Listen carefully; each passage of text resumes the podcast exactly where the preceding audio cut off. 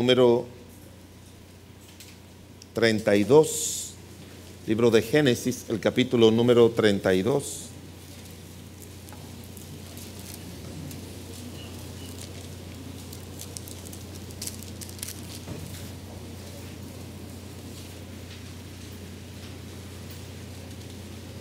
Génesis, el capítulo 32, versículos 22 al 28. Y quiero que lo leamos antifonalmente. Y se levantó aquella noche y tomó sus dos mujeres y sus dos siervas y sus once hijos y pasó el vado de Jabob.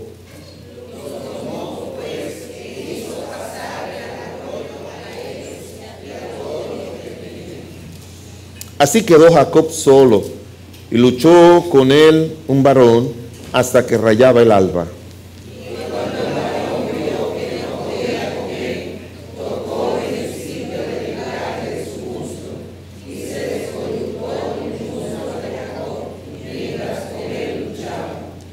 Y dijo, déjame porque raya el alba. Y Jacob le respondió, no te dejaré si no me bendices.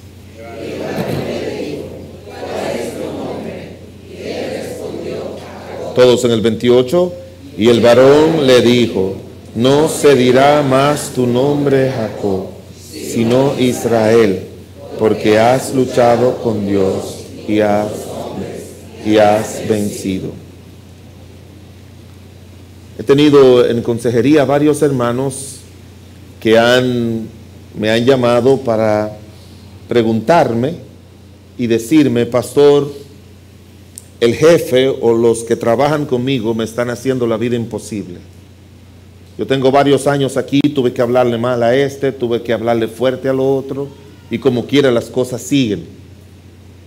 Y es un trabajo bajo el cual yo sostengo mi familia, es un trabajo que se me haría difícil encontrar algo así, pero pastor ya está siendo insostenible, así que yo voy a renunciar, ¿qué usted me aconseja? Y yo le dije, no renuncie. Usted siga haciendo lo que está haciendo.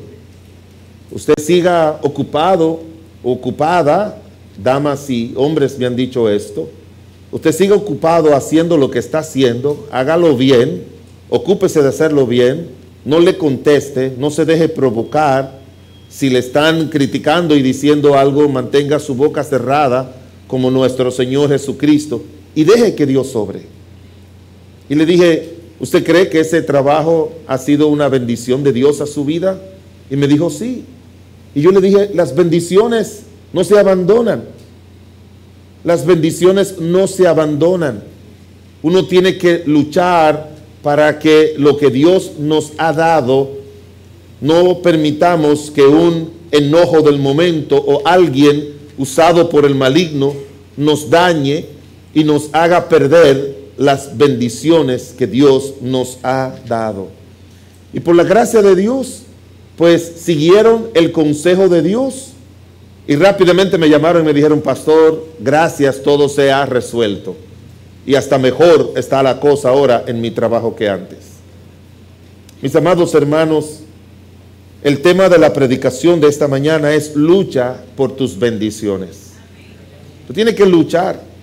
Dios te dio un buen esposo, te dio una buena esposa. No es la esposa perfecta, no es el esposo perfecto, te dio hijos, te ha dado una familia, te ha dado un matrimonio, vienen dificultades, lucha por tu matrimonio. Lucha, la primera lucha es solo con el Señor. Nuestra lucha no es contra carne y sangre. Cuando usted comienza a luchar contra carne y sangre, va a perder lo de Dios.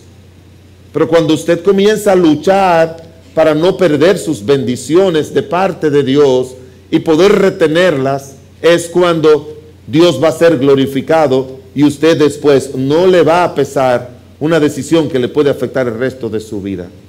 Por eso la predicación de esta mañana es lucha por tus bendiciones. Oremos. Padre del cielo y de la tierra, te damos muchas gracias en el nombre de Cristo Jesús por este momento que tú nos das. Es el momento de que tú abras nuestro entendimiento y traiga un mensaje personal que mitigue nuestras necesidades, que nos ayude a mirar nuestro presente, pero también a prepararnos para el día de mañana. Oramos, mi buen Dios, que tu presencia esté obrando de una manera personal en cada uno de nosotros y tú seas glorificado en nuestras vidas. Toma control de tu siervo, mi Dios, y obra en el poder de tu Espíritu. En el nombre de Jesús. Amén, amén.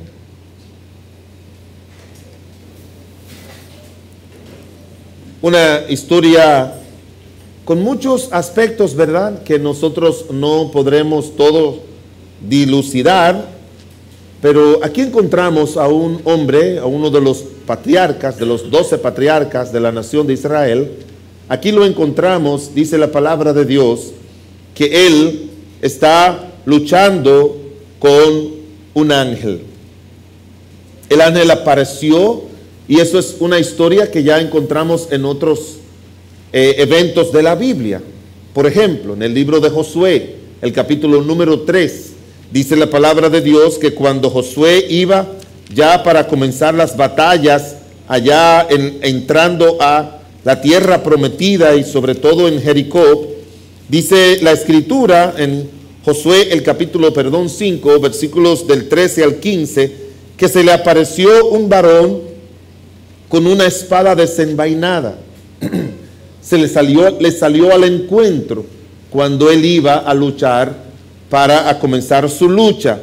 Y también aparece, dice la Biblia, que cuando Moisés regresaba de donde su, donde su suegro Jetro para ir a, luchar para sacar a la nación de Israel de Egipto, de igual manera también se le apareció alguien, un ángel, un ser divino, que quería, pues, que enfrentó a, Jacob, y dice la Biblia, a, a Moisés, perdón, y dice la Biblia que su esposa tuvo que circuncidarlo y tirar el prepucio sobre sus pies y decir, tú eres un esposo de sangre, y el ángel se fue.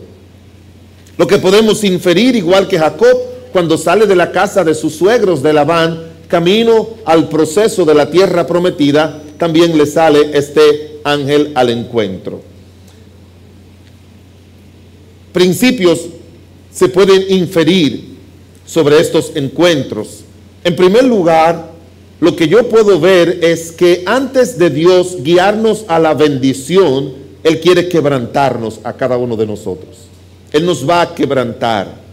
Él va a mostrarnos algunos principios que son los que nos van a sostener en el tiempo de la bendición. Por ejemplo, en el, caso de Josué, cuando Josué le sale este varón con la espada desenvainada, él le pregunta, ¿qué dice mi señor a su siervo? Y él le dijo, he venido como príncipe de los ejércitos de Jehová. Quita el calzado de tus pies porque el lugar donde estás es santo. Varios aspectos aquí encontramos que nos llaman la atención. En primer lugar, dice que este ángel le dijo, yo soy el príncipe de la nación de Dios y del príncipe del pueblo de Dios. En otras palabras, aunque tú eres el paladín, tú eres el caudillo, tú eres el que va a comenzar las guerras, no creas que las victorias están en tus manos. Las victorias están en las manos del Señor.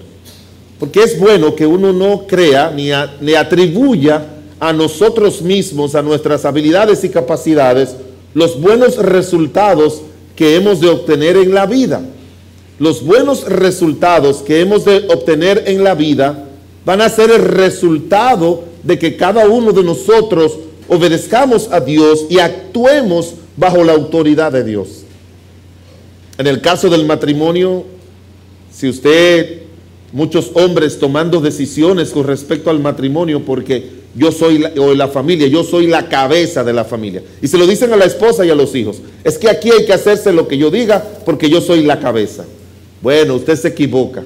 Usted tiene que recordarle a la esposa y a las hijas y a los hijos, yo estoy bajo la autoridad de la cabeza, que es Cristo, y la cabeza me dice que eso es lo que se debe hacer.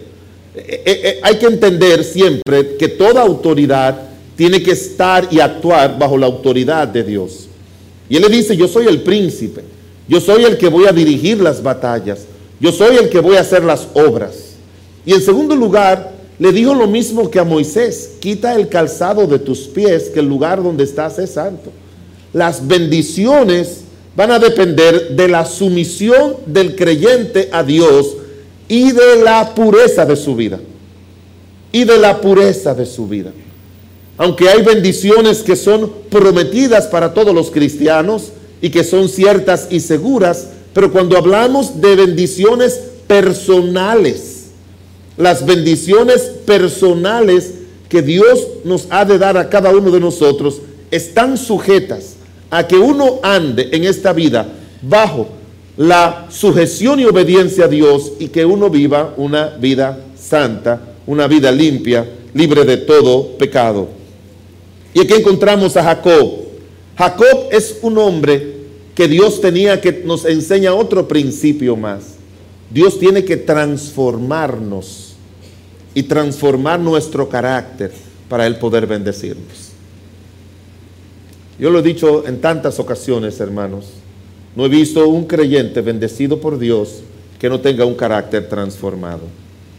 El carácter transformado es cuando nosotros identificamos todas aquellas cualidades malas y negativas de nuestra persona y comenzamos a orar y a buscar la dirección de Dios para que sean removidas de nuestra persona. Y luego, mientras Dios saca estas, la palabra de Dios habla del fruto del Espíritu que Dios implanta las de Él. Versículos como, quítese de vosotros. La Biblia nos dice eso, quítese de vosotros, dice en Efesios. Y menciona lo que tiene que quitarse. Y más arriba dice que tenemos que despojarnos. O sea, quitarnos como si fuera quitarnos esa ropa vieja y mala. Tenemos que despojarnos del viejo hombre que está viciado, dice la Biblia, con deseos engañosos. Tenemos que quitar esos deseos de nuestra mente y de nuestro corazón. Y luego dice que tenemos que revestirnos del nuevo hombre. Y también dice la palabra de Dios allá cuando dice, quítese de vosotros. Y luego dice, más, sed benignos unos con otros. En otras palabras, hermanos, la transformación es pedirle a Dios que quite eso y soltarlo nosotros, porque hay mucha gente que lo que lo sostiene en la vida son sus malas cualidades. Se sienten seguros con sus malas cualidades. Usted no lo va a creer. ¿Y por qué tú así con tu papá? Eso es para que me dejen en tranquila, para que me dejen en paz. ¿Por qué tratas así a tu esposo, a tu esposa? Es para que no se meta conmigo y para que no me busque problema. Y a veces nos quedamos con esas cualidades como si fueran una coraza para protegernos de los demás y no nos damos cuenta de lo que estamos haciendo es impidiendo que Dios obre nuestras vidas y que Dios nos bendiga. Y Jacob, ya sabemos que todo lo que había conseguido había sido por engaño. Todo lo que él había conseguido había sido por él mismo. Y esa, esas no son bendiciones. Se enamoró de Raquel, pero no esperó que Dios se la diera. Él dijo, yo voy a trabajar por ella. Labán le dijo, yo me imagino a Labán diciendo, nunca he oído eso en mi vida, pero si eso se te puso en la cabeza, qué bueno. Y luego que trabajó siete años, lo engañaron y le dieron la hermana. Entonces tenía que tener a la hermana y a, la, la esposa y también como esposa a la hermana. Y miren hermanos, es, difícil que uno se lleve bien con la cuñada. Y es muy difícil que usted se lleve bien con la cuñada cuando la cuñada también es su esposa. Ya usted se imagina. Y, si usted lee los pasajes, a veces él venía muy contento para poder estar con su esposa y ellos, ella, las esposas, mientras él trabajaban, habían hecho un acuerdo, bueno, esta noche va a estar conmigo y te la voy a vender por mandrágolas. Y, él, cuando venía él donde su esposa le decía, no, yo te compré. Y, era un día, y quizá él venía y decía, ¿para dónde voy hoy? Y después que estaba allí con Lea, y Lea le decía, bueno, yo te compré y va a estar conmigo. Ajá, bueno, está bien, tú eres mi esposa. No, pero esta noche no es con mi esposa, sino con mi sierva. Porque yo quiero que tú tengas hija con ella. Pero esa mujer a mí no me agrada, esa mujer, no, no, pero tiene que estar con ella. Y después Raquel se enteró de que tuvo hijo con la sierva, ahora tiene que estar con la sierva mía. Yo, yo no sé si usted entiende esto. Bendiciones de Dios no traen tantas complicaciones. Déme ponérselo de esa manera, como me gusta las cosas que rimen. Bendiciones no son complicaciones. Gente a veces tiene, no, que mira ese carro que, o esa casa que yo compré y, y, y, yo estoy feliz de la vida, ajá. ¿Y cuánto tiene que pagar? Bueno, yo tengo que pagar como 40 mil pesos, pero yo gano 50. Y yo no sé cómo voy a pagar esto. Bendiciones no son complicaciones. Significa que lo tomaste por ti mismo. Jacob se fue a trabajar con su suegro, su suegro le cambió el salario 10 veces. Y él, para poder echar adelante, tenía que ir y tomar una vara. ¿Lo han leído eso ustedes, verdad? Tomar una vara y ponerle en el agua para que cuando las cabritas y las ovejitas vayan, y él le decía, las pintadas son mías y las... Bueno, e-, él dice la Biblia que pasó 20 años de su vida así. ¿Y sabe por qué? Cuando las bendiciones no vienen de Dios, son un problema serio en nuestras vidas. Hay un versículo que dice que la bendición de Jehová es la que enriquece y no añade tristeza con ella. No añade, ni tristeza, ni complicaciones, ni problemas, ni conflictos, ni nada por el estilo. Y Dios ya le había dicho a él ahora sal de tu siervo, de tu suegro y vete. Y él salió porque ahora él iba a entrar en el plan de Dios. Él, había, él quería entrar a Dios en su plan, Jacob, y no le resultó. Ahora Dios quiere entrarlo en el plan de él. Y mis amados hermanos, eso es lo que significa bendiciones. No le pidas a Dios que entre en tus planes. Descubre el plan de Dios y entra en él. En el área que sea, en cualquier área. Señor, ¿cuál es tu plan para mi vida matrimonial? ¿Con quién tú quieres que yo me case? Yo quiero entrar en tu plan. No es que tú me ayudes, mira, esta me gusta o este me gusta. No, no, no, no, no. Yo quiero entrar en tu plan. Ruth llegó de Moab con muchas dificultades y limitaciones, pero ella dice la palabra de Dios, se refugió en Jehová y se puso a trabajar, a hacer las cosas como se le había dicho. Y un día ella entró en los planes de Dios porque aunque era moabita, le correspondía el derecho de que el pariente más cercano de su esposo levantara descendencia de ella. Y vaya usted a ver quién le tocó. Un hombre honorable, un hombre rico, con quien pudo tener hijos, con quien pudo tener familias, y ahora ya se convirtió en la bisabuela del rey David. Y no fue que Dios entró en los planes de Ruth, fue que Ruth entró en los planes de Dios para su vida. Hermano, si usted no entiende eso, no va a entender a Dios. Si usted no entiende eso, no va a entender a Dios en su vida diaria, en su vida práctica. No lo va a ver a Dios haciendo milagros en su vida espiritual, moral, en su vida matrimonial, en su vida familiar, en su vida laboral. No, no lo vas a ver, hermanos. Dios tiene muchas cosas preparadas para los que le aman, para aquellos que esperan en Él. ¿Por qué usted cree que David fue un hombre tan bendecido? Porque David no hacía nada por sí mismo sin consultar a Dios. Ese hombre no actuaba sin tomar en cuenta a Dios. ¿Y cuando le fue mal? Cuando él menospreció las bendiciones de Dios y él mismo quiso tomar lo que él quería. Por eso cuando el profeta Natán lo enfrenta con el pecado de Bexabé, ¿sabe lo que le dice él? Dice Dios, ¿por qué me menospreciaste? ¿Por qué me menospreciaste? Y tenemos que tener mucho cuidado con menospreciar lo que Dios nos da, lo que Dios quiere darnos. Recuerdo de alguien que, que daba clase en nuestro colegio era una hermana muy buena, se veía, era de otra iglesia, ya tenía como 30 años. Aquí teníamos un hermano con 30 y algo de años. Y yo le dije, óyeme, ¿tú quieres que hable con un hermano de la iglesia? Que él quiere una esposa y que te considere a ti. Yo, yo creo que si ustedes pueden hablar y si es la voluntad de Dios, quién sabe. Me dijo, pastor, yo conozco a todos los hombres de su iglesia. ¿Y quién es? Y yo le dije, me dijo, no, pastor, no. No me gustan los hombres chiquitos. Así me dijo. Bueno, mija. Te lo pierdes porque aunque es chiquito de estatura, es un buen cristiano. Con el paso del tiempo dejó de trabajar en el colegio. Buscó la manera y llegó a, Estados Unidos. Tiene muchos años allá ilegal, porque ese era su deseo. No ha podido preparar, hacer sus papeles. Sospecho que tiene que tener 50 años ya. No tiene esposo, no tiene hijos, no tiene nada. Este otro hermano, Dios le proveyó una esposa, se casó, formaron familias, vivieron bien aquí y después por una providencia de Dios se fueron a vivir a Estados Unidos, a donde ya quería.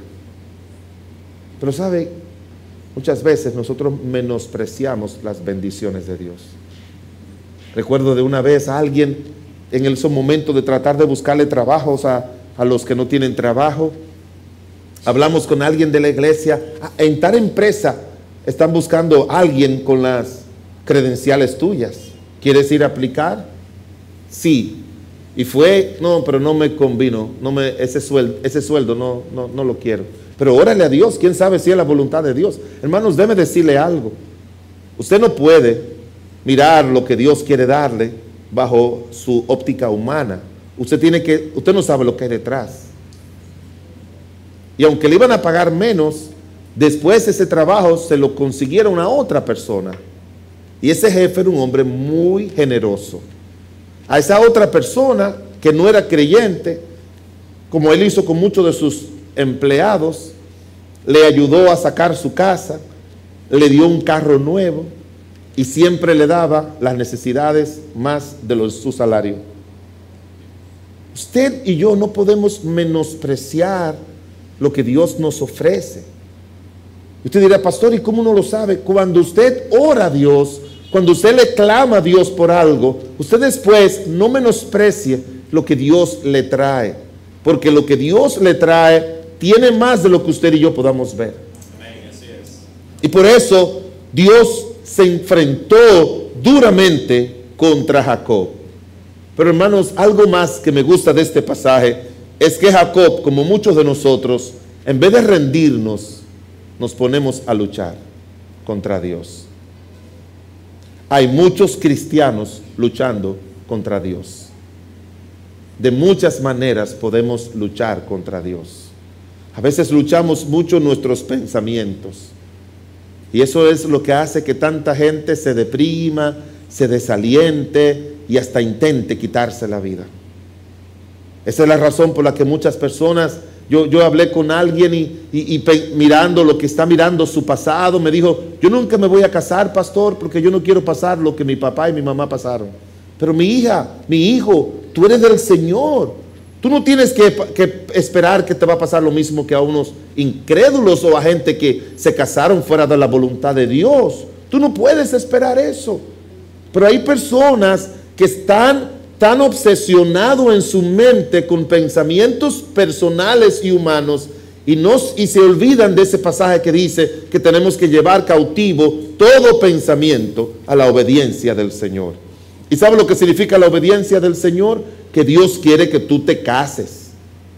Él quiere, dice la palabra de Dios, que te cases que engendre hijos, dice primera de Timoteo capítulo 5. Dios quiere que te cases y Dios quiere que cuando te cases tú puedas amar a tu esposo, a tu esposa, puedan disfrutar de la intimidad, en ambos pueden servir juntos al Señor. Tú, tú tienes que decir, Señor, esto es lo que tú me diste y yo quiero por la gracia de Dios esforzarme, porque hermanos, otra cosa es que las bendiciones no significa que Dios lo va a hacer todo. Las bendiciones son para que nuestro esfuerzo que vamos a hacer dentro de las bendiciones sea respuesta a los mandatos de Dios dentro de esa bendición.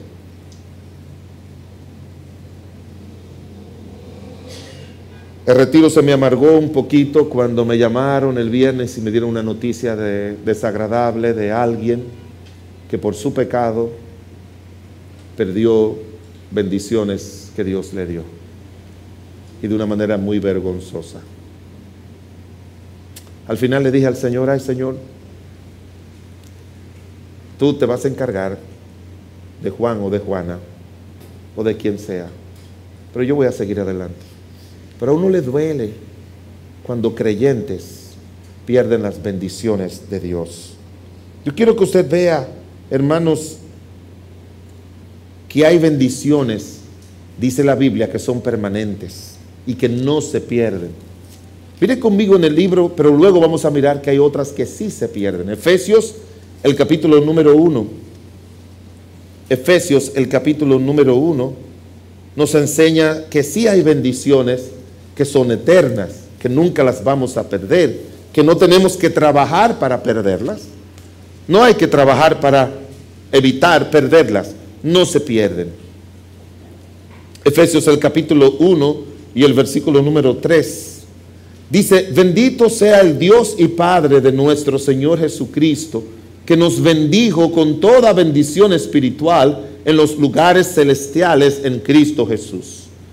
Primero, hay bendiciones, hermanos, que vienen cuando creemos. Y esas son bendiciones que no se pierden.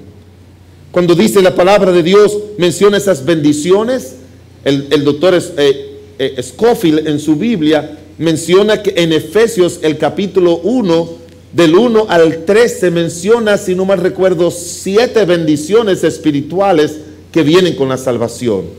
Dice la Biblia que somos escogidos por el Señor, eso es una tremenda bendición. Somos predestinados, somos adoptados, somos aceptados en el amado, somos perdonados, somos sellados con el Espíritu Santo, son bendiciones eternas que no se pierden. La salvación eterna no se pierde, es una bendición que Dios da de forma permanente. Que Él lo resume de la siguiente manera diciendo, yo les doy vida eterna y no perecerán jamás, ni nadie las arrebatará de mi mano. En ninguna manera se pierde. Primera de Pedro capítulo 3 versículo 9. Algo muy relacionado con esto, pero ya refiriéndose a lo que recibimos después de la salvación. Efesios 1 nos dice las bendiciones que vienen antes de la salvación y en el momento de ser salvos. Eso es lo que nos dice Efesios 1, comenzando desde que Él nos elige, que Él nos ve y nos elige antes de que naciésemos hasta, como dice la palabra de Dios, hasta el sello del Espíritu Santo y que luego dice la Escritura, hasta la redención. Pero mire lo que dice Primera de Pedro capítulo 3 y versículo número 9. Versículo 8, para que lo entendamos mejor, dice, finalmente, sé todos de un mismo sentir, compasivos, amandos fraternalmente, misericordiosos, amigables, no devolviendo mal por mal, ni maldición por maldición, sino por el contrario, bendiciendo, sabiendo que fuisteis llamados para que heredaseis bendición. Otro aspecto importante es que todo creyente va a heredar bendiciones. Su nombre está escrito en el libro de la vida, hay una morada preparada en el cielo para él y dice la palabra de Dios que el Señor Jesucristo un día vendrá y nos llevará a la gloria. Esas son herencias de un hijo de Dios. Pero hay bendiciones, hermanos, que sí se pueden perder. Hay bendiciones que se pierden. Y eso es a los que tenemos que tener mucho cuidado en nuestras vidas. Porque hermanos, perder lo más valioso que puede tener un ser humano son aquellas cosas que Dios les ha dado. Eso que Dios te ha dado, tú tienes que darle un gran valor.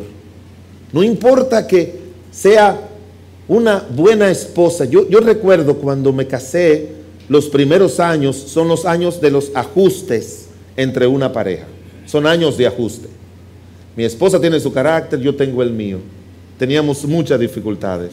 Y usted sabe que la inmadurez, cuando uno se casa y vienen los conflictos en pareja, siempre hay una solución o una ayuda que le da el yo, una ayuda que le da el yo. El problema es ella.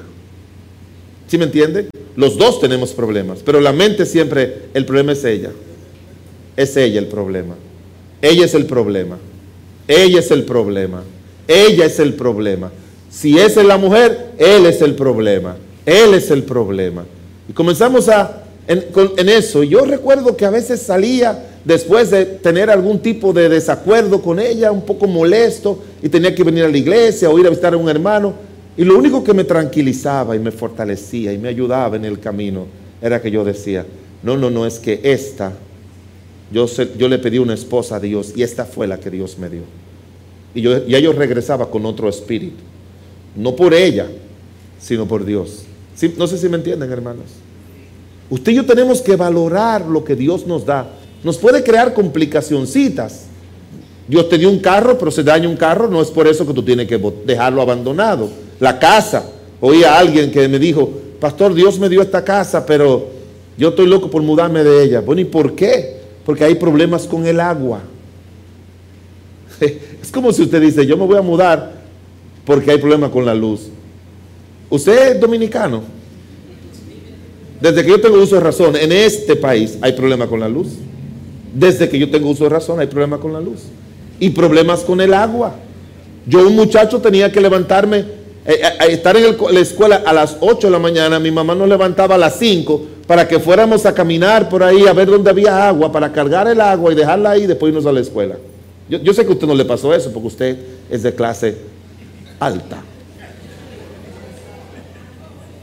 Pero si usted vivió en un barrio como yo viví, yo tuve que hacer eso. ¿Cómo es, ¿Cómo es que ya te quieres mudar y vender y meterte en otro lío solamente porque el edificio tiene problema de agua?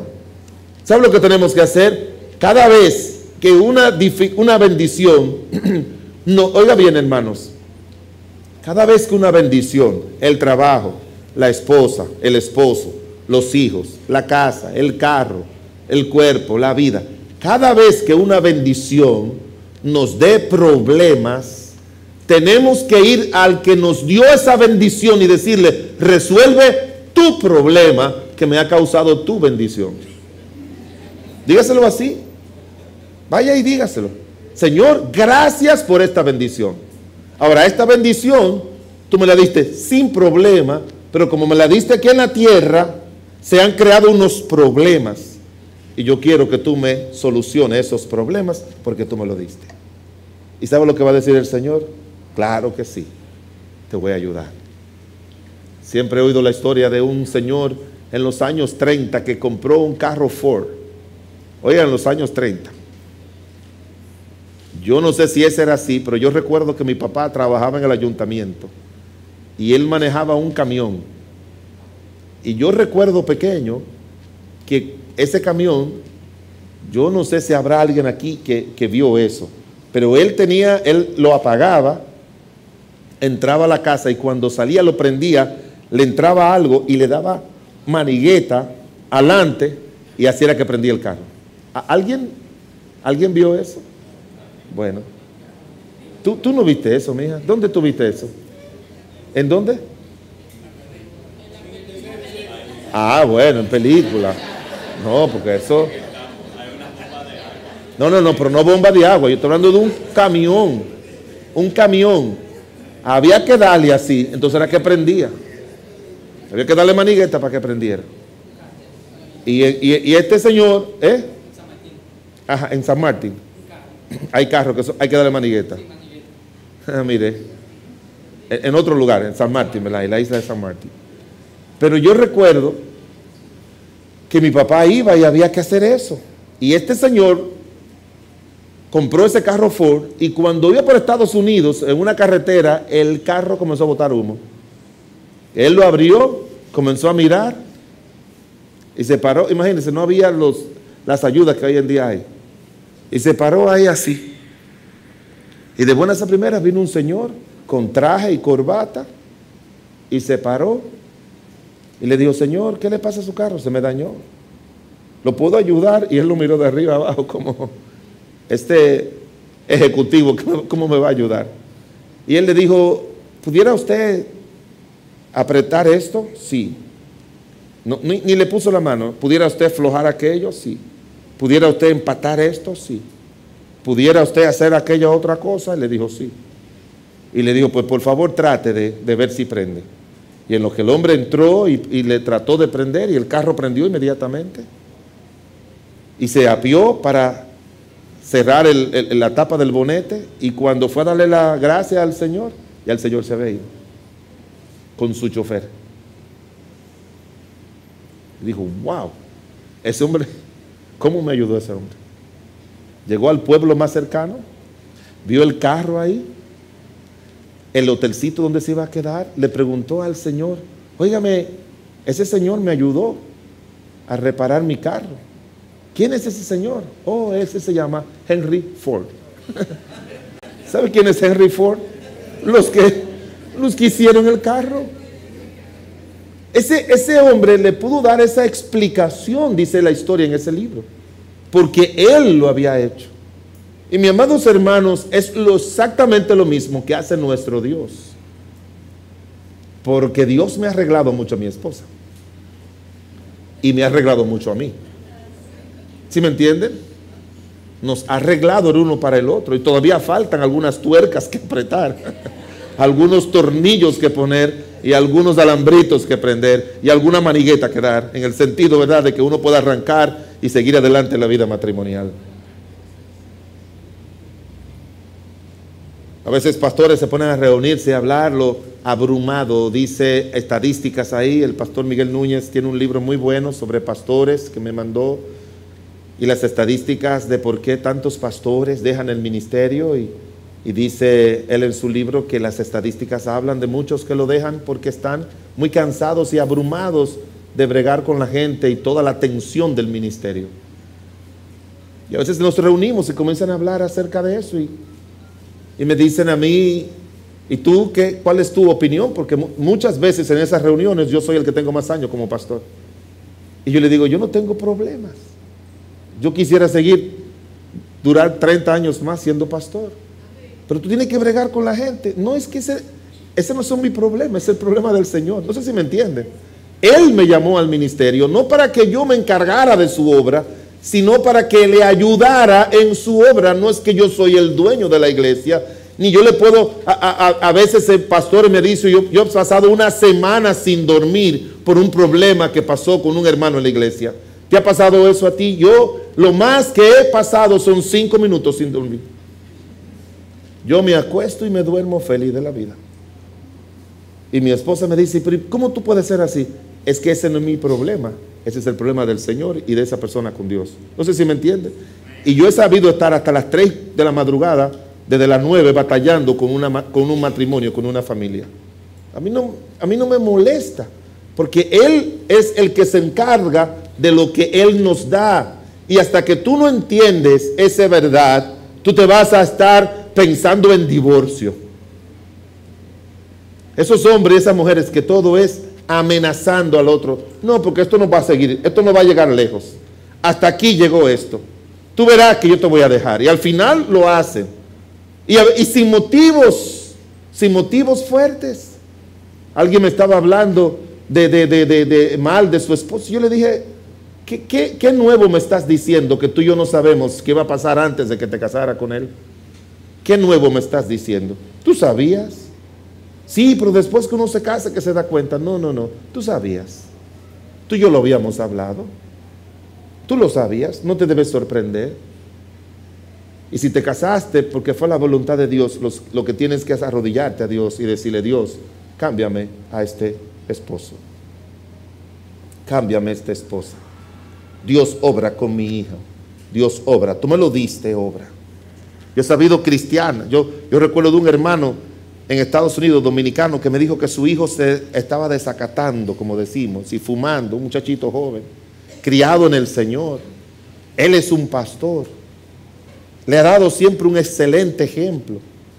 Y su hijo, y me lo mandó un tiempo a mí, hablé, me dijo, ay, pastor, si yo me pudiera quedar en Dominicana aquí, eh, porque aquí se me va a hacer más fácil. No, mi hijo, es que allá Dios te llevó.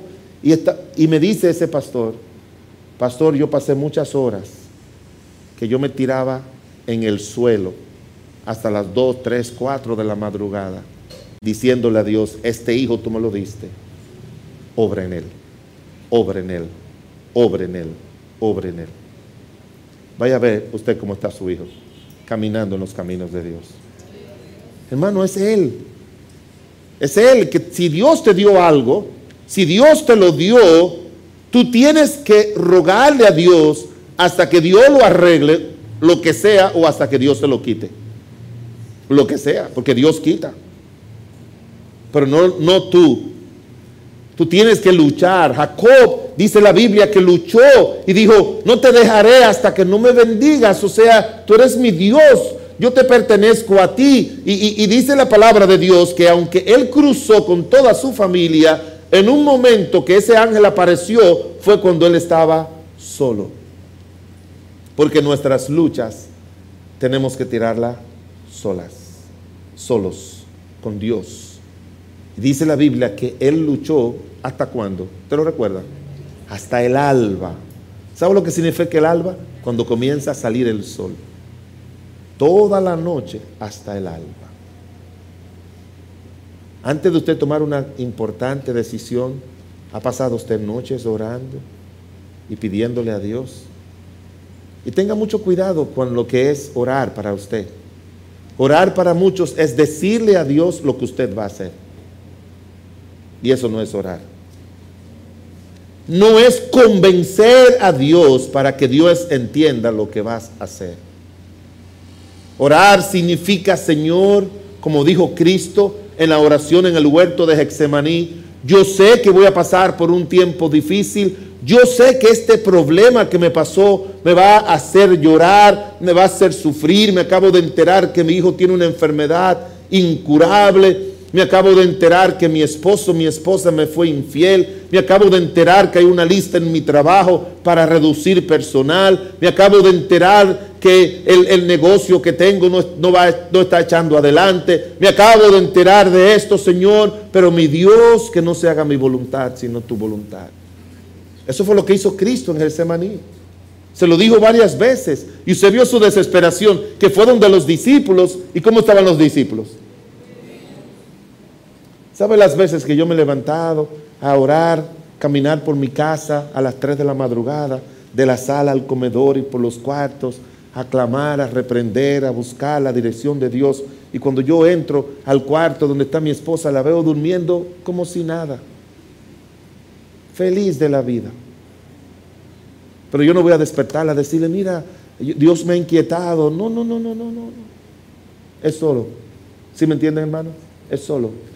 Fue donde los discípulos se lo encontró durmiendo y le dijo, no podía haber, yo, me imagino a, Pedro, a Juan y a, y Tomás, porque se lo llevó a todos, después se llevó a los tres más cercanos y ahí estaban Jacobo, Juan y, Pedro. Y le dijo, mire, ustedes no han podido velar un ratico. ¿Eh? ¿Qué? ¿Qué? ¿Qué, Señor? ¿Qué?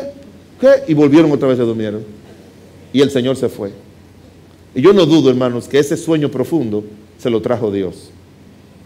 Para que el Señor entendiera que ellos no lo van a ayudar, que era un asunto entre Él y Dios.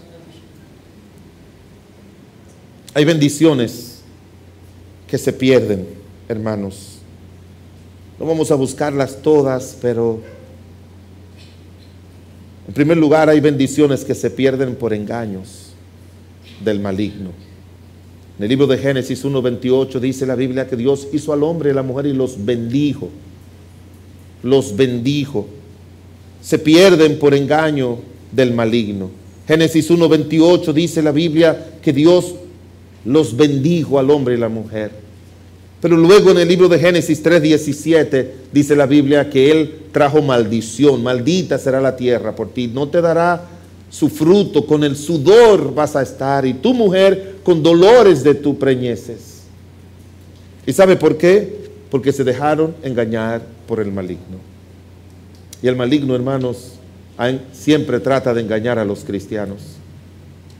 Un, un, un hombre de esos que saben mucho y, lo que menos es que saben, él estaba diciendo, yo no creo que ningún cristiano que ah, el maligno tiene nada que ver. Y, yo le dije, pero mira, mi hijo, a, a Ananía y Zafira dice la Biblia que el Satanás le puso en su corazón.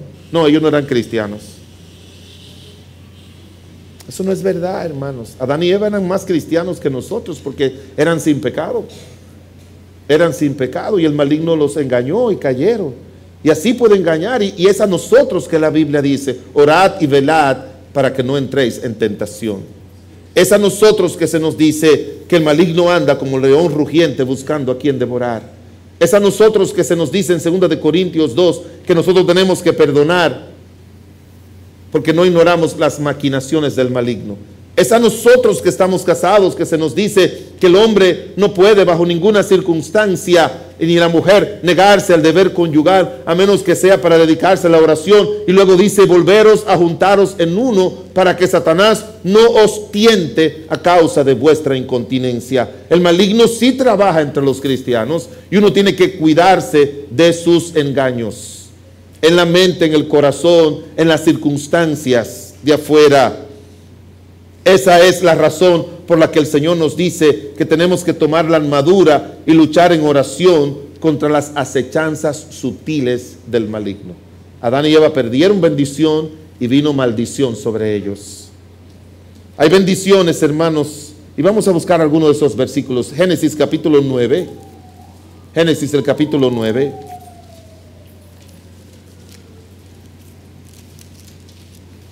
Génesis el capítulo número 9, versículo 1.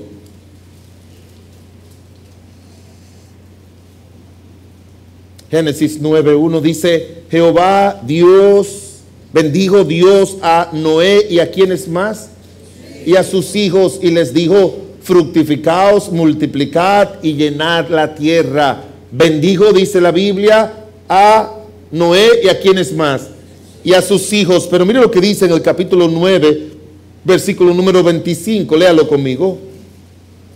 Y dijo, si lo tienen? 9:25, y dijo, maldito sea Canaán, siervo de siervos será a sus hermanos. Y luego versículo 26, y dijo, más bendito sea por Jehová mi Dios, sean Zen y Canaán sea su siervo. Engrandezca Dios a Jafé y habita en las tiendas de Zen y sea Canaán su siervo. ¿Cómo es que al principio dijo, bendijo Dios a Noé y sus hijos y ahora dice, maldito sea su hijo Can? Y, y y, y sean, Sem y Jafet sean benditos. ¿Sabe lo que pasó entre eso? Que este Noé se embriagó, se quitó la ropa, y su hijo Can fue, lo vio así y comenzó, quién sabe, a hacer bullying o a hacer chistes o a hacer cosas. Fue solo a sus hermanos y, y, le faltó el respeto a su papá. Y sus hermanos, dice la Biblia, que fueron con una ropa puesta mirando hacia atrás, así para no ver la desnudez de su padre, y lo cubrieron. Y el otro no. El otro descubrió esa maldad y eso molestó tanto a Noé y molestó tanto a Dios que al principio Dios lo bendijo y ahora Canaán es maldito. Sí se pierden las bendiciones de Dios. ¿Y por qué causa? En segundo lugar, hay bendiciones que se pierden por maldad personal. Hay bendiciones que se pierden por maldad personal.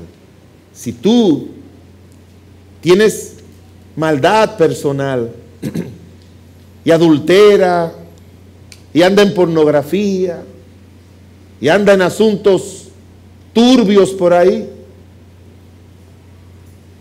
Dios va a cambiar tus bendiciones en maldiciones. Dios tiene el poder para eso. O no va a permitir que sus bendiciones te alcancen, como dice la Biblia. Jóvenes, ¿tú tienes planes? De que Dios bendiga tu vida, tu estudio, tu profesión, tu trabajo, un matrimonio. Si tú sabes que Dios sabe que tú andas en asuntos malos, que tú andas con pornografía, que tú andas con muchachos, muchachas que no son creyentes, que tú andas en, inmoralidades, que tú andas en maldades, que tú andas en asuntos así, tú puedes asegurar, si es que conoce a Dios, que Dios no va a bendecirte mientras esté en un estado así. En ninguna manera. Y tú y yo que somos casados, adultos también, tenemos que tener mucho cuidado. Podemos perder la bendición por maldad personal. Ya le dije que en la conferencia en el retiro, no me amargué porque ya, gracias a Dios que no, pero a veces eso me llegaba a la mente. ¿Cómo es que creyentes, por maldad personal, pierden bendiciones que le ha costado mucho a Dios dársela? Y le ha costado mucho a otras personas que son instrumentos de Dios para traer esas bendiciones. Usted recuerda que Dios mandó a Samuel para que ungiera a Saúl por rey. ¿Sí lo recuerda? Le dijo, ve, únelo. Eso es una bendición. Un pobre muchacho ahora es elevado a ser el rey de la nación de Dios. Pero él actuó con maldad personal. Él no obedeció los mandatos de Dios, se dejó llevar de él. Y el momento más desagradable para el pobre Samuel fue cuando Dios le dijo, me pesa haber puesto a Saúl por rey. Y dice la Biblia que Samuel comenzó a llorar y a llorar y no comía. Y él llorando y no comía porque amaba a Saúl y no quería que Dios le hiciera eso. Y le dijo, ¿hasta cuándo vas a estar llorando a Saúl cuando ya yo lo he desechado? Levántate y ve, unge a un hijo de Isaí. Yo, yo me imagino a él ungiendo a David ahí como rey y él pensando, ay Samuel, ay Saúl, ay Saúl. Yo he visto madres llorando y suplicando, ay Dios, ayuda a mi hija, ayuda a mi hijo. Y no hay manera de que Dios traiga su bendición porque ese hijo o esa hija anda en maldad personal. O a un esposo. O, yo, yo, yo recuerdo orar por personas que al final Dios dice, ya para de orar. Ya, ya, deja eso. Olvídate de eso olvídate. Y dice la Biblia que este muchacho recibió maldición y perdió la bendición de Dios. El libro de Génesis, el capítulo 13, versículos del 1 al 6, habla de la historia de Lot. Mire lo que dice Génesis, el capítulo 13, versículos del 1 al 6. Y subió pues Abraham de Egipto hacia Negev él y su mujer con todo lo que tenía y con él Lot. Y Abraham era riquísimo en ganado, en plata y oro. Y volvió por sus jornadas desde el Negev hasta Betel, hasta el lugar donde había estado antes su tienda entre Betel y Jai, al lugar del altar que él había hecho allí antes e invocó allí Abraham el nombre de Jehová. Versículo 5, léalo conmigo. También Lot, que andaba con Abraham, tenía vacas, ovejas, vacas y tiendas. No una tienda, no, tiendas, vacas, ovejas. Y tenía tantas ambos que tuvieron que separarse por ella. Pero Lot, en vez de buscar un lugar donde él y su familia pudieran vivir y honrar a Dios, se metió a Sodoma y Gomorra a vivir allí en Sodoma y Gomorra. Y aunque Dios permitió una circunstancia para que él saliera de Sodoma y Gomorra, cuando vinieron unos reyes e invadieron y se lo llevaron y Abraham fue y lo rescató, en vez de él quedarse fuera de Sodoma, volvió a meterse a Sodoma. Y al final, por la oración de Abraham, Dios lo sacó y dice la escritura que Job, Lot, terminó en una cueva. Terminó en una cueva. Terminó, dice la Biblia, en el capítulo número 19. Pero luego subió a Zoar y moró en el monte con sus hijas y con él, porque tuvo miedo de quedarse en, Joá, en Zoar. Y habitó, ¿dónde? Génesis 19, 30. ¿Sí están conmigo? Dice que él subió, versículo 30, pero Lot subió a Zoar y moró en el monte y sus dos hijas con él, porque tuvo miedo de quedarse en Zoar. Y que dice, léalo conmigo, y habitó en una cueva él y sus dos hijas. Oiga cómo termina un hombre rico, viviendo en una cueva. ¿Sabe por qué, hermanos? Cuando tú tomas malas decisiones, puedes perder las bendiciones. Hay bendiciones que se pierden por malas decisiones. Malas decisiones. Yo recuerdo en una época, en, el año 90, 91, por problemas en Irak, hubo escasez de gasolina. De en este país, si usted recuerda, los de esa época ni siquiera azúcar había. Un país productor de azúcar. Yo recuerdo en una estación de gasolina en la Independencia hacer horas, horas de fila para comprar algunos galones de gasolina. Y había un hermano, no de esta iglesia, sino de otra iglesia que yo conozco muy bien. Aquí vivía casas con aire acondicionado, tenía un trabajo buenísimo, tenía chofer, todo. Pero en esos tiempos de crisis hizo como Noemí y Abimelech.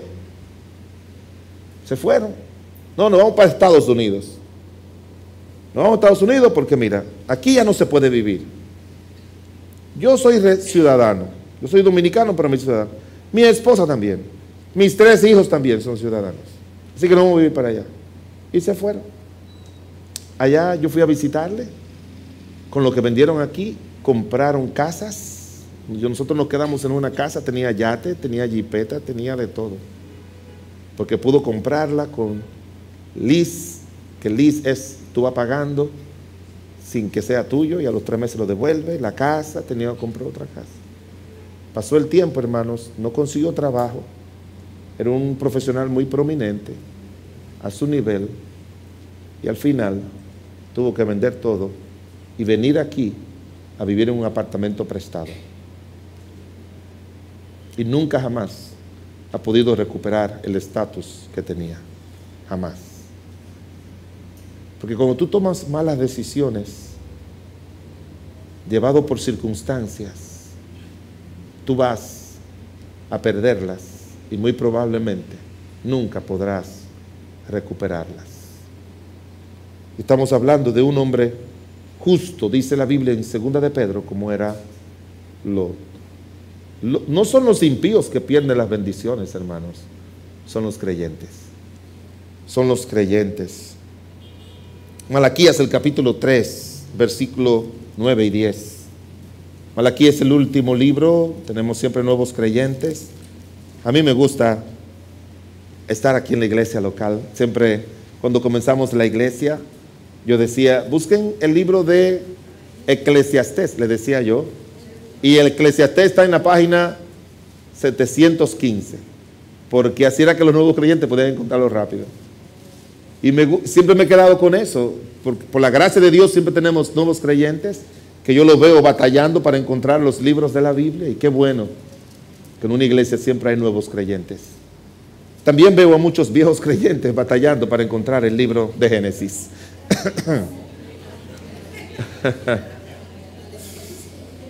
Malaquías, el capítulo 3, versículo número 9 y 10. Quiero que usted vea que aquí aparecen las dos palabras, bendición y maldición. Léalo conmigo, capítulo 3, versículos 9 y 10. Aquí vamos. Malditos sois con maldición, porque vosotros, la nación toda, me habéis robado. Traed todos los diezmos al alfolí, y haya alimento en mi casa y probadme ahora en esto, dice Jehová de los ejércitos, si no os abriré las ventanas de los cielos y derramaré sobre vosotros bendición hasta que sobreabunde. Hay bendiciones que se pierden por robarle a Dios. Hay muchas bendiciones que se pierden por robarle a Dios. Amados hermanos, aunque esta es una iglesia donde no se está hablando de con esa insistencia que tienen otras de que hay que dar diezmo y que hay que dar más que el diezmo y que hay que dar para esto y si van a hacer esto hay que cobrar muchísimo y tienen toda una mercadería con las cosas del Señor. La verdad, hermanos, que un, el principio básico que encontramos en toda la Biblia, gente me dice, no es el diezmo no está en el Nuevo Testamento, sí aparece, sí aparece. Mateo 24 aparece, en el libro de Hebreos también aparece, sí aparece. Pero hermanos, la razón por la que no se le impone al creyente es porque en el tiempo de la gracia nosotros no podemos sentir que lo hacemos algo como una ley, que si no la cumplimos vamos a tener problemas. En el tiempo de la gracia nosotros buscamos en las escrituras cómo debemos nosotros agradar a Dios con todo, incluyendo nuestros bienes, incluyendo eso. ¿Cómo yo puedo agradar a mi Dios? Y lo mínimo que encontramos en la Biblia es el diezmo. Desde los ocho años mi mamá me enseñó a diezmar y hasta el sol de hoy siempre yo aparto el diezmo. No he visto a un cristiano que haya prosperado que sea un creyente que le robe a Dios. Y por eso dice la Biblia, malditos sois porque me habéis robado. Y luego dice la palabra de Dios, entonces, si lo haces, enviaré bendición. Y hermanos, yo le digo, he visto a pobres, gente pobre, pobrecito diezmando, y cómo Dios le ha bendecido. Siempre pongo el ejemplo del hermano Diómedes. Cuando yo conocí al hermano Diómedes, vivía en una casa con dos cuartos, sala, comedor y yo no creo que cocina juntos y, otro cuarto para él y sus hijos. Patio atrás. Así lo conocí, así venía a la iglesia. Pero fue un hombre fiel dando a Dios y dando la obra de Dios. Y daba tender, lo que hacía era preparar bebidas. Vino donde mí y me dijo, pastor, yo no puedo convertirme porque un convertido no, no prepara bebidas. ¿Cómo usted cree que yo voy a estar con Cristo en mi corazón y, dando bebidas. Yo le dije, no, no hermano, eso no es un trabajo de cristiano. Pero como es lo único que usted sabe hacer, reciba a Cristo, sigue en su trabajo y usted verá que Dios le va a dar algo mejor. Y si usted ya, él está muy apagadito, pero Dios me debe ser el hombre más encendido de esta iglesia.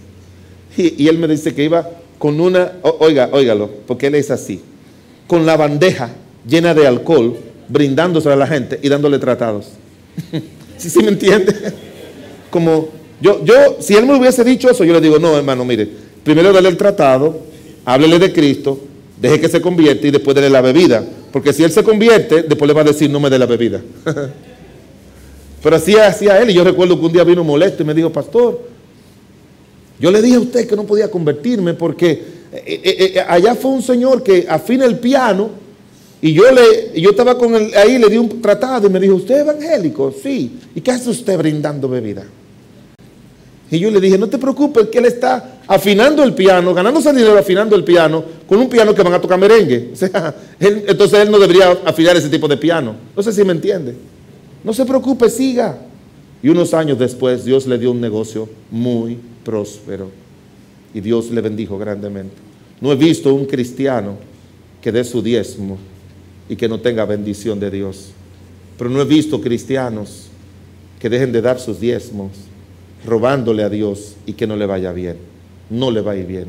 Dios no bendice al que le roba.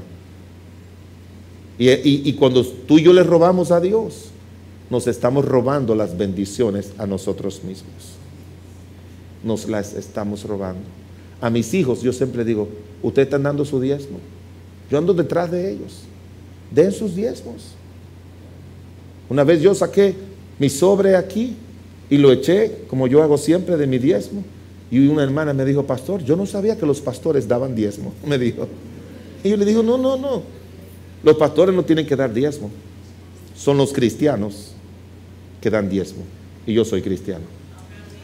¿Sí me entiende? Somos los cristianos que tenemos que dar diezmo. Hebreos el capítulo 12, versículo 17. Hebreos 12, 17.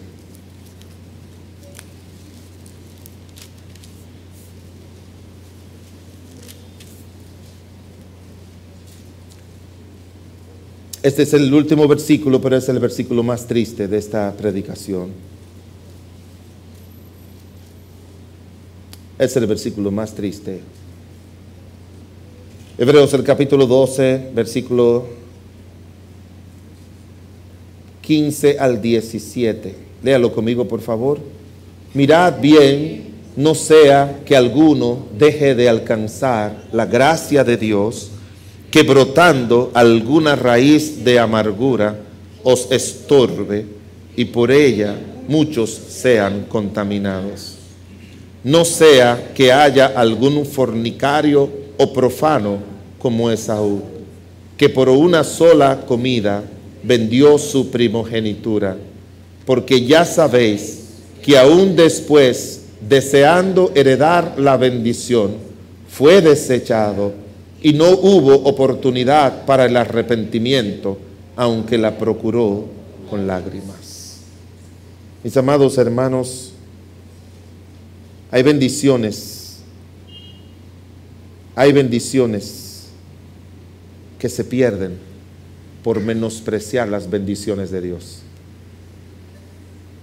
Ser un primogénito era la persona que le correspondía la bendición del Padre y la bendición de Dios. La manera en que Jacob obtuvo la bendición de su papá no fue de la mejor manera. ¿Y sabe por qué no fue de la mejor manera? Porque él no esperó lo que ya Dios había determinado antes de que ellos naciesen. Porque antes de que ellos naciesen, Dios había determinado que el mayor iba a servir al menor. Pero ¿sabe qué? Saúl no merecía, perdón, Esaú no merecía las bendiciones, porque él había vendido su primogenitura. Y, cuando él lloró y le dijo a su papá, papá, bendíceme, bendíceme, y papá le dijo, ya no te puede bendecir porque tu hermano, le di la bendición a tu hermano. Y, no es como, como cuando uno le dice a su papá, yo cuando estaba mi papá y mi mamá, como era de la vieja guardia, le decía, la bendición mami, la bendición papá. No, no se refiere a eso porque uno lo ve todos los días y todo el día uno pide. No, era el traspaso, era el traspaso de todo lo que significaba el ser el patriarca. Al primogénito está establecido en la ley de Moisés, le tocaba más de la herencia que a todos. Pero él, por un plato de lenteja, vendió su primogenitura. Y cuando él fue a reclamar la bendición, ya no le correspondía. Ya no le correspondía. Mis amados hermanos, no podemos bajo ninguna circunstancia menospreciar la bendición de Dios no la menosprecia y podemos durar mucho rato hablando acerca de eso. Pero no podemos ni debemos menospreciar, porque dice la Biblia que aún deseando heredar la bendición, fue desechado y no hubo oportunidad para el arrepentimiento, aunque lo procuró con muchas lágrimas. No hubo. Esa es la diferencia entre Juanita y Margarita. Ella se mantuvo fiel a Dios. 15 años después tú la encuentras con un negocio junto con su esposo, sirviendo a Dios y con sus hijos. Juanita esperó en Dios y Dios le bendijo. Margarita no. O podemos decir Juanito y, y Margarito, o cualquier nombre. Tiene que esperar la bendición de Dios. Dios le dijo a José, José, yo te quiero llevar a ser el, el segundo. Perdón, Dios no se lo dijo, pero tenía en mente eso cuando tuvo aquel sueño. Y siempre se van a interponer obras de la carne, personas, el maligno, se van a interponer para que tú y yo no lleguemos alcanzar la bendición de Dios. Se va a interponer nuestro yo también y nuestros deseos pecaminosos y malvados. Y Dios permitió que la mujer de Potifar tentara a José, dice la Biblia, todos los días le decía lo mismo. ¿Por qué? Porque Dios lo permite para que nosotros aprendamos a que la bendición de Dios es para aquellos que son fieles. Dice en uno de los salmos que Dios bendecirá al justo. Dios bendecirá al justo. Así dice la palabra de Dios. Dios va a bendecir al justo. Aquel que hace la voluntad de Dios, aquel que agrada a Dios, vendrán pruebas, vendrán dificultades, vendrán aflicciones, vendrán tentaciones. Pero Dios ha dicho que Él va a bendecir al justo. Y un justo es una persona que vive de acuerdo a lo que cree de Dios. Daniel llegó eran, creo que eran como cerca de dos mil kilómetros que hubo que caminar desde su pueblo a pie hasta Babilonia. Dice que muchos murieron en el camino. Y cuando llegaron allá, la idea de Daniel es, y sus amigos nos van a poner a picar, como en Egipto, a, a hacer ladrillos y a vivir una vida miserable. Pero de buenas a primeras lo tomaron y lo llevaron a un grupo y lo pusieron frente al rey y le dijeron, lo vamos a educar, van a comer la comida del rey, van a vivir como ustedes no se imaginaban que van a vivir. Ellos le dijeron, o comida o la bendición de Dios. Y tuvieron que elegir. Y Daniel propuso en su corazón no contaminarse. Y nunca se imaginó Daniel a donde Dios le iba a llevar. Lo llevó a ser ese gran hombre que estuvo trabajando al lado de los, reyes de los grandes imperios. Trabajó con Nabucodonosor, trabajó con, con Belsasar, su hijo, trabajó con Ciro, trabajó con cada uno de ellos. Porque ya había propuesto en su corazón fiel a Dios y Dios había prometido y ha prometido bendecir al justo. Si Dios le ha dado una bendición, séale fiel a Dios y luche por ella. Luche en oración, luche en clamor. No deje que por un pique usted pierda. No deje que porque alguien le presione usted pierda la bendición de Dios. Porque alguien le haga la vida imposible. No pierda, no se vaya, no escape, no deje, no abandone. Usted dígale al Señor, yo voy a estar aquí hasta que tú obre en mi favor. Y vamos a serle fieles al Señor, que Dios ha prometido que va a bendecir al justo. Oremos, Señor bueno y misericordioso. Tú nos mandas a luchar por esas bendiciones. Y esa lucha es solamente una muestra, es una muestra de dependencia de ti. Tú permites luchas, batallas, conflictos. Tú la permites, mi buen Señor, para enseñarnos a depender de ti a depender de no seguir buscando nosotros lo nuestro, sino como Jacob, que dejó a Dios por 20 años. Y ahora, ahora, él tiene la oportunidad de caminar con Dios. Y por eso luchó contra el ángel. Y le dijo, no te dejaré hasta que no me bendigas. Y cada creyente tiene que arrodillarse y decirle a Dios, yo no dejaré de serte fiel yo no dejaré de amarte. Primero porque tú eres digno de todo eso. Y en segundo lugar, porque yo quiero que todo lo que venga a mi vida sea resultado de una bendición de Dios. ¿Cuántos cristianos en esta mañana dicen, pastor, eso era para mí? Ore por mí. Déjeme ver su mano. Amén, amén. Amén. Dios le bendiga, Dios le bendiga, Dios le guarde. Eso era para mí.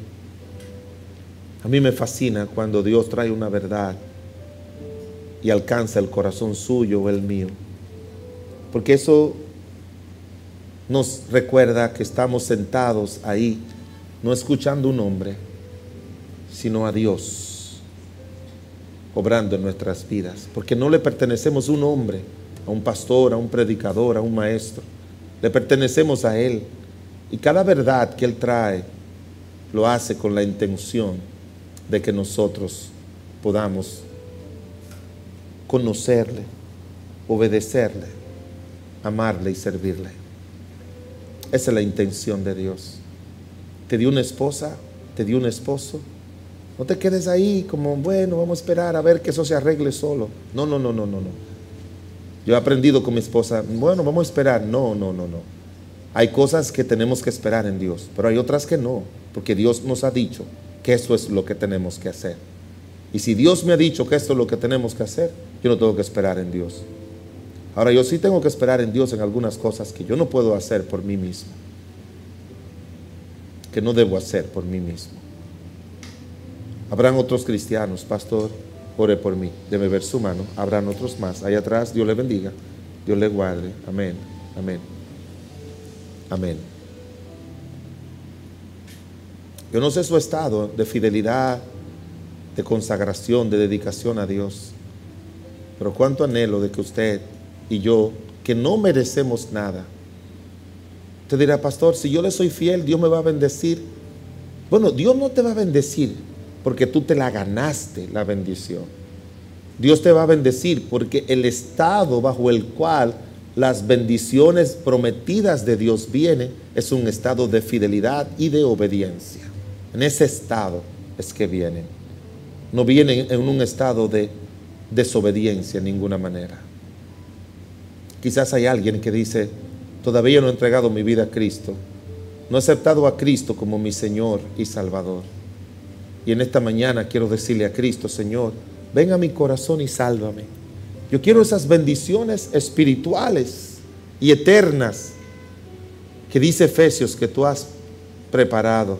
Y también quiero las terrenales. Y en esta mañana yo quiero arrepentirme y pedirle al Señor perdón por mis pecados. Y quiero que usted ore por mí, pastor. ¿Habrá alguien así? Deme ver su mano, bien alta. Quiero arrepentirme, aceptar a Cristo como mi Señor y Salvador. Que Él me perdone mis pecados.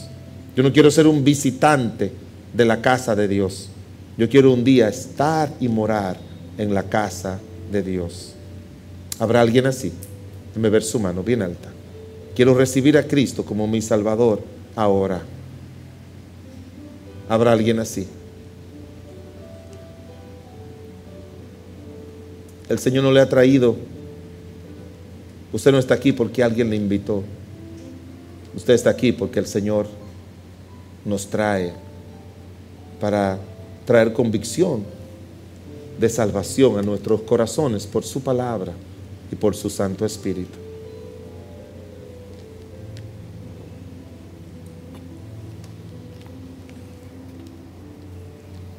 Señor amado, Dios del cielo y de la tierra, te doy gracias porque tú eres nuestro Dios, Señor amado, y conocemos la intención de tu corazón, que es bendecirnos y ayudarnos. Padre, y tú no quieres,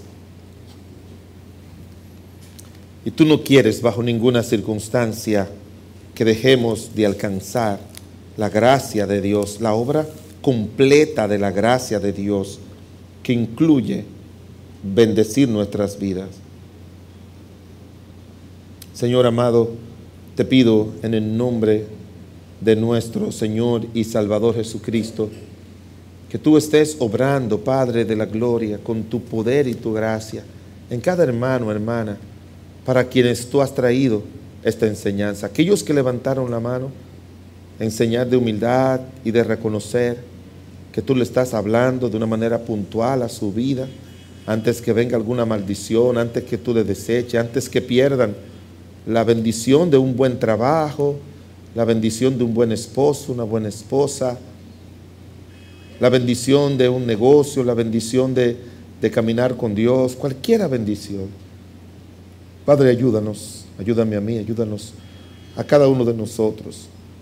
Vamos a encontrar obstáculos, tentaciones, tropiezos, pruebas pero ayúdanos a permanecer fieles a ti, para, como tu palabra dice, no perder lo que ya tenemos.